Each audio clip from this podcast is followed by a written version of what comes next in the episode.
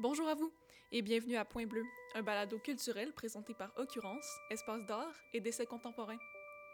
Accompagnés par les artistes de la programmation régulière, nous discutons des considérations, intérêts, questionnements qui orientent leur pratique. Dans cet épisode, nous amorçons la programmation 2022-2023 aux côtés de Véronique Chagnon-Côté et Chloé Chars. Véronique Chagnon-Côté est une peintre et professeure qui vit et travaille à Montréal. Ses tableaux juxtaposent une multitude de parcelles architecturales, des plans aux constructions achevées et échafaudent des espaces structurés malgré leurs nombreux éclatements. Mise en abîme et trompe-l'œil oblige le regard à ralentir pour élucider ses charpentes picturales. En 2016, elle obtient une maîtrise en beaux-arts à l'Université Concordia, un cursus au cours duquel Chloé et elle se lieront d'amitié. Chloé Chars scénographie des lieux fantomatiques façonnés par la présence d'objets et de lumière. Entre les Laurentides et Montréal, ces installations prennent la forme de sculptures, vidéos et photos. Au sein de celles-ci, la superposition d'éléments laisse entrevoir ce qui eût été ou ce qui aurait pu être. Elle aborde ainsi les thématiques de la disparition et de la mémoire. Leur première collaboration artistique résulte en une installation sculpturale et picturale in situ. S'étreindre est une architecture amicale qui occupe la petite salle de la galerie du 8 septembre au 22 octobre 2022.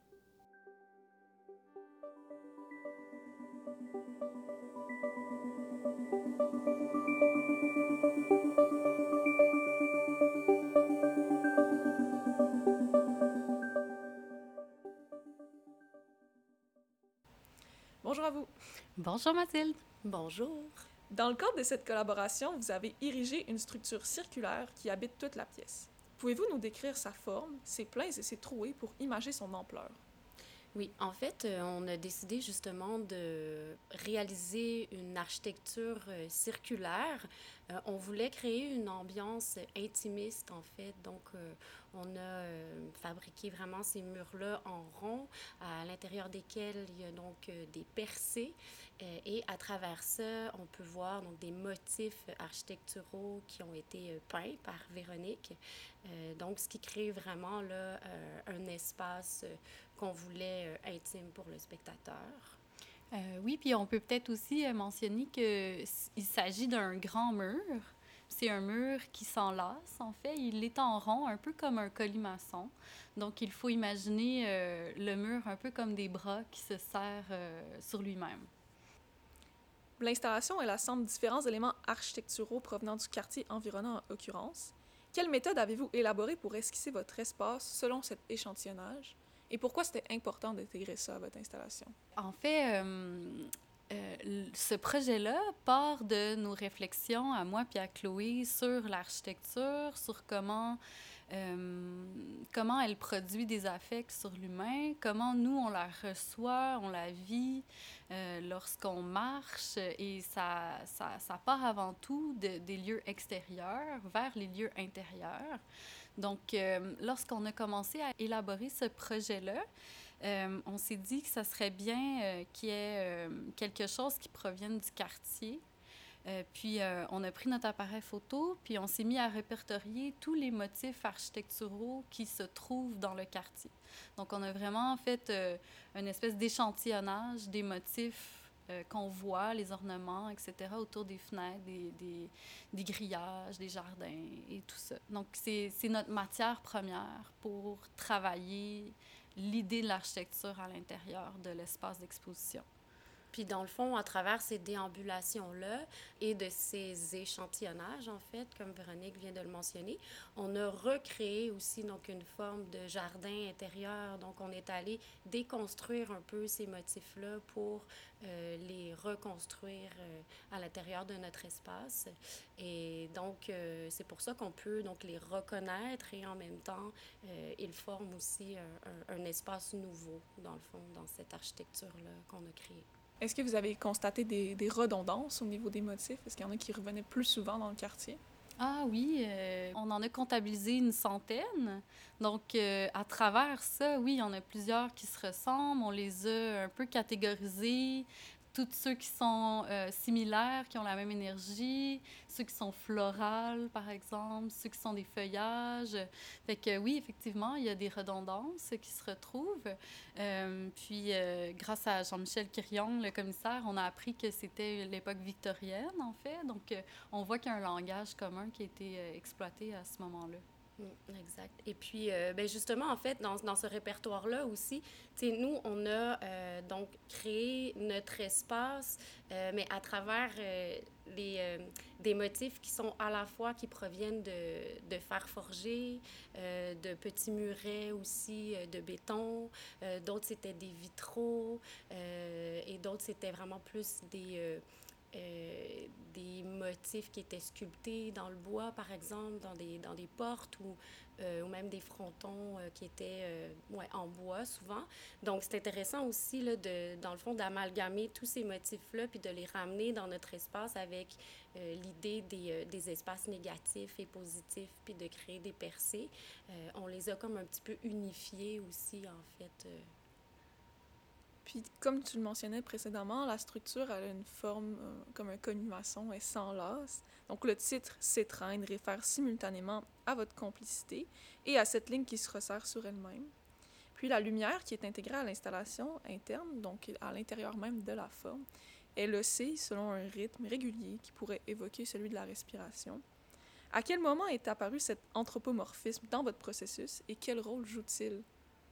Euh, ben, en fait, euh, c'était vraiment au fil de nos réflexions, on a commencé à, fabriquer euh, les murs, puis on s'est dit, on savait qu'il y aurait de l'éclairage, mais ensuite on, trouvait que c'était intéressant en fait de lui apporter peut-être quelque chose de, vivant.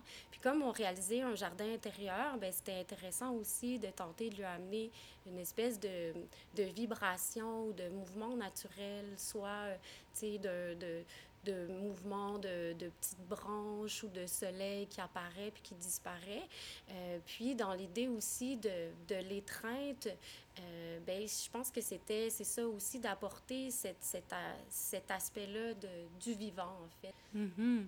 Mais même, je dirais euh, aussi, lorsqu'on pense à l'anthropomorphisme, c'est, c'est comme un, une espèce d'échelle de gradation. Il y a des œuvres qui sont très, très, très proches de l'humain, du corps. Il y a d'autres œuvres qui, en sont un petit peu plus éloignées, mais rendre l'architecture à un niveau humain, euh, c'est comme un tour de force qui est super intéressant, là, qui est un challenge en fait en art visuel. Puis je dirais même aussi qu'il y a comme l'idée de vitalité à travers tout ça, donc de faire prendre vie un espace, euh, comment on peut transformer les espaces d'exposition traditionnels euh, en quelque chose qui est plus vivant, qui est de l'ordre du vivant, qui va respirer avec nous, qui va nous emporter. T'sais, fait qu'il y a toute la dimension contemplative aussi qui rentre en ligne de compte. Puis l'échelle, l'échelle de, de l'œuvre, en fait, qu'on a réalisée, elle est vraiment à l'échelle humaine. On a donc réalisé la, la porte d'entrée qui est vraiment comme à notre hauteur. Euh, donc, il y avait déjà ce rapport intimiste-là, mais justement, c'est pas, c'est ni trop monumental, ni petit. Donc, c'est vraiment comme euh, cette échelle-là, humaine-là, en fait, amenait justement quelque chose aussi d'anthropomorphique. Euh, en soi. Mais à ce moment-là, peut-être aussi que la, la, lumière, la respiration, elle rend l'installation plus sympathique, un lieu plus doux de recueillement. Il y a ça aussi dans, dans l'espace.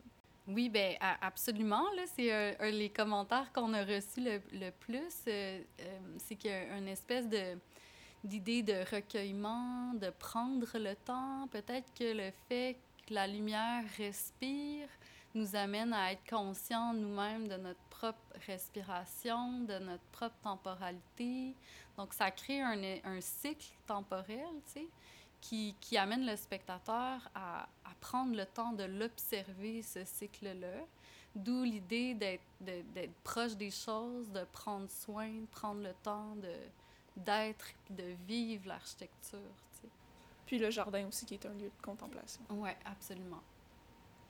Mais justement, la forme, vous avez choisi quelque chose de beaucoup plus organique qui nie la géométrie de la galerie, donc le white cube habituel.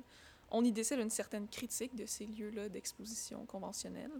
Comment est-ce que cette critique-là s'accorde avec votre recherche plastique?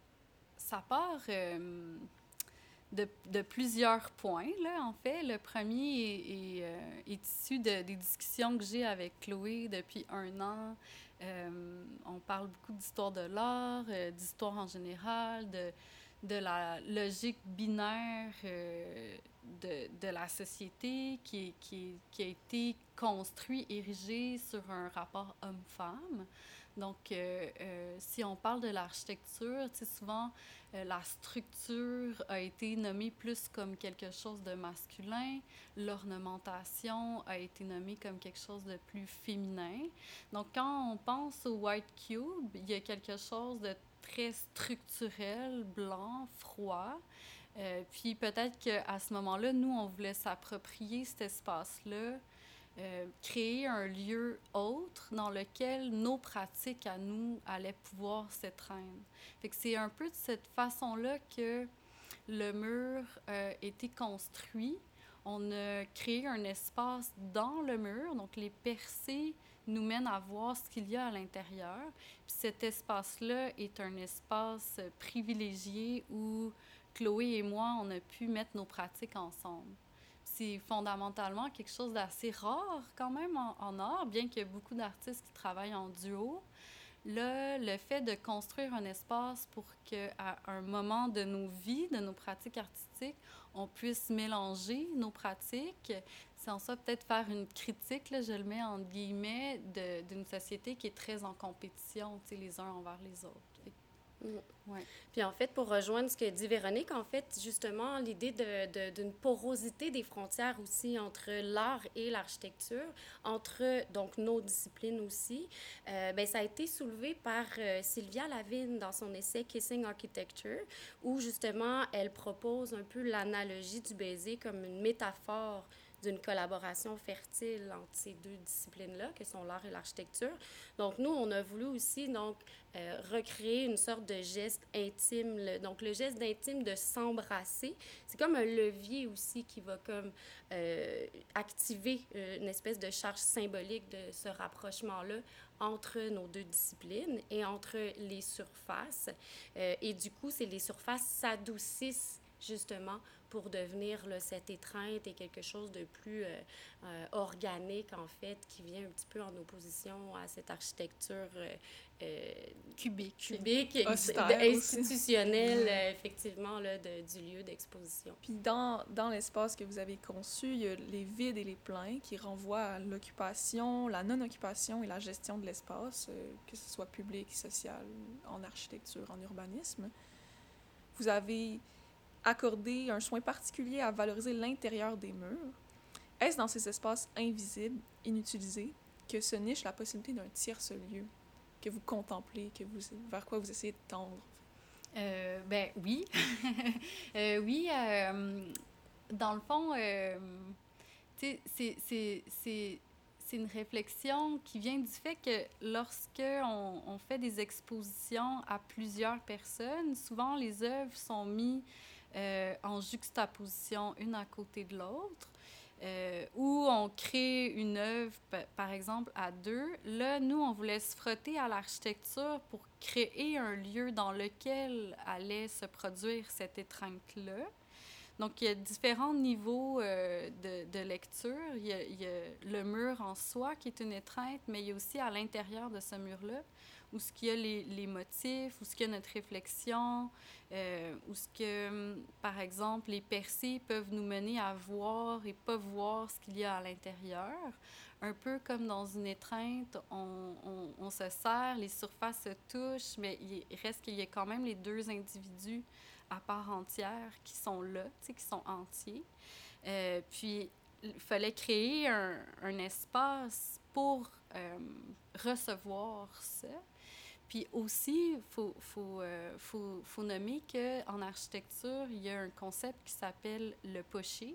Donc, ce sont les espaces inutilisés à l'intérieur des murs, justement, dans les entrées, les KGB, toutes ces choses-là.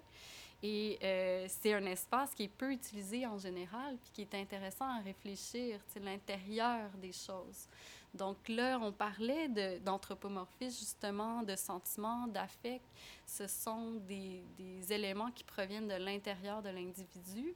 Donc, c'est intéressant, encore une fois, au niveau de l'architecture, de l'appliquer dans une forme. Oui, puis justement, dans cette construction d'une genre d'architecture fantasmée aussi, euh, c'est comme si on avait réalisé une certaine, une certaine forme de superstructure, en fait, pour revenir encore un peu à, à, Sylvia Lavigne.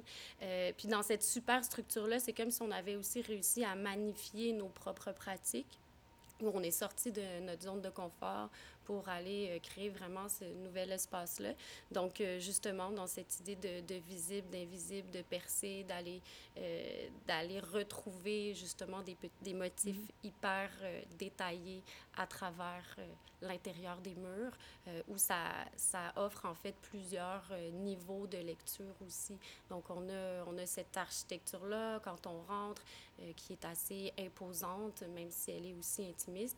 Et ensuite, quand on, on on s'approche et on prend le temps d'aller regarder à travers euh, tout, euh, toutes les percées, bien là, on peut voir là, quelque chose de beaucoup plus détaillé. Donc, c'est intéressant d'aller aussi chercher plusieurs mm-hmm. lectures. C'est inviter le spectateur à regarder dans le détail. Il y, a une part de ça, de, de, de prendre le temps puis de regarder dans le détail. On, on force un peu euh, ce geste-là du spectateur. Mais justement, je tiens à souligner que vous avez vraiment pris possession de l'espace. Vous avez travaillé dans le lieu pendant deux semaines de montage. vous aviez des plans, vous avez eu un peu d'aide d'architecte, je crois.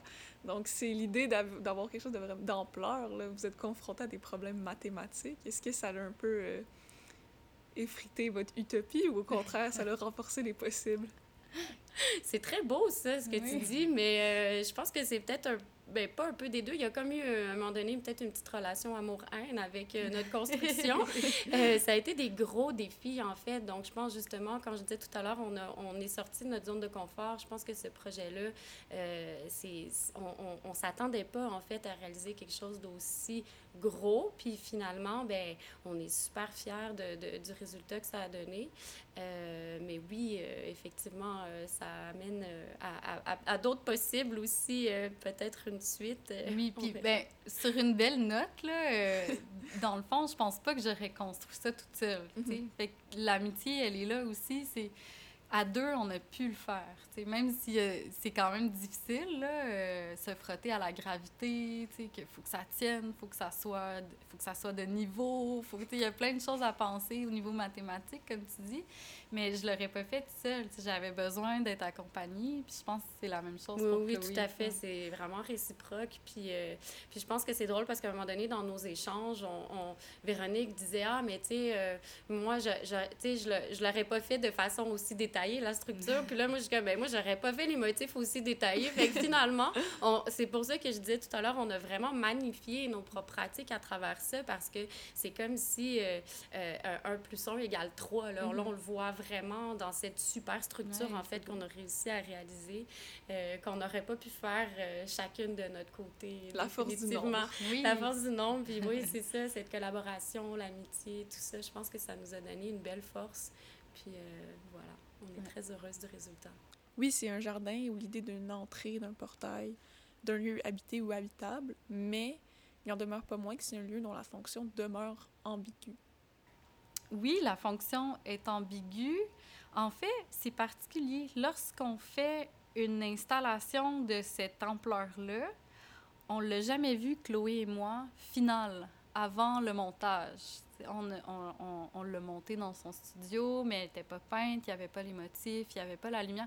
Fait qu'il y a quelque chose aussi de l'ordre de se lancer à pieds joints dans le vide, puis de recevoir ce qu'on est en train de, créer. C'est très proche de, l'acte simple de produire un tableau, par exemple, ou, une sculpture pour Chloé, lorsqu'on on est dans l'action, mais à grande échelle. Puis, euh, dans le fond, on reçoit ce qu'on a créé. Nous-mêmes, on découvre ce qu'on a créé d'une certaine façon. Au fil, on avait un objectif, mais au fil du, du temps puis du montage, etc., on s'est rendu compte de ce qu'on était en train de faire. Fait qu'il y a une part de, de ça, tu sais, quand on dit c'est issu de l'abstraction, ben c'est issu de la, de la création, d'avoir une ligne directrice, mais en même temps, il y a toutes sortes toutes sortes de choses qui arrivent, puis de se faire confiance pour recevoir cette structure-là, nous, en tant qu'artistes. Exactement. Puis je trouve aussi que, euh, tu, tu parle de, de, de l'abstraction, mais en même temps, c'est une construction qui me semble pas si abstraite que ça en bout de ligne. Tu on voit, il y a quand même y a une porte d'entrée, on, on reconnaît, euh, on m'a parlé beaucoup de, de, Tour de Babel, il y a plein de symbolismes aussi là, à travers ça, à travers cette architecture en colimaçon. Euh, mais c'est sûr qu'effectivement, ça nous a justement un petit peu euh, dépassé. Puis comme Véronique disait, euh, à travers la réalisation, on se rend compte tranquillement de ce qu'on fait, de ce qu'on réalise. Puis quand on voit le résultat, c'est là qu'on réalise en fait aussi totalement là, ce qu'on a, pu, euh, a pu construire. Euh, mais il y a quand même, je, trouve, beaucoup de nos pratiques euh, figuratives, là, en fait, effectivement, qui se retrouvent à travers, à travers ça. Là. Je pense qu'on on reconnaît euh, chacune nos pratiques dans, dans cette construction-là. Et je pense que c'est ce qui en fait sa force aussi, euh, justement. Puis, en fait, ce qui est intéressant, c'est que Chloé, par la sculpture, a toujours travaillé l'architecture indirectement. Moi, par la peinture, je, je dis souvent que je suis comme une architecte ratée. Là. J'ai pas fait d'études, mais je, je travaille l'idée de l'architecture euh, à travers mes tableaux. Puis là, c'est de se frotter à l'architecture réelle, construire pour de vrai. Ça a été super riche là, comme expérience de produire des affects par rapport à un lieu. Parce que quand, quand tu dis, ah, a- on, on peut voir certaines choses, ou euh, par exemple, ça peut ressembler à une cathédrale, ça, ça, demande un certain recueillement, ou la tour de Babel, y a tout ce symbolisme-là est né de, de la construction d'affects autour de l'architecture. Puis c'est le départ de notre réflexion, en fait. Fait que c'est ça qui est intéressant, ça fait une boucle, là, ça fait un cercle qui s'enlace. mais tu sais, ça, ça part de là, puis finalement, on a produit ça, tu sais. Hey, mais merci beaucoup, euh, Véronique et Chloé. C'était vraiment agréable de discuter avec vous aujourd'hui. C'est un plaisir, merci à toi, Oui, Mathilde. Merci, Mathilde.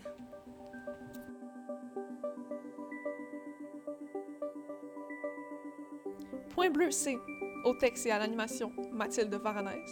Au montage et à la réalisation, Marion Paquette et moi-même. À la conception graphique, Marion Paquette. À l'arrangement musical, Fanny Jane. Point bleu est une production d'occurrence sous la supervision de Lily Michaud.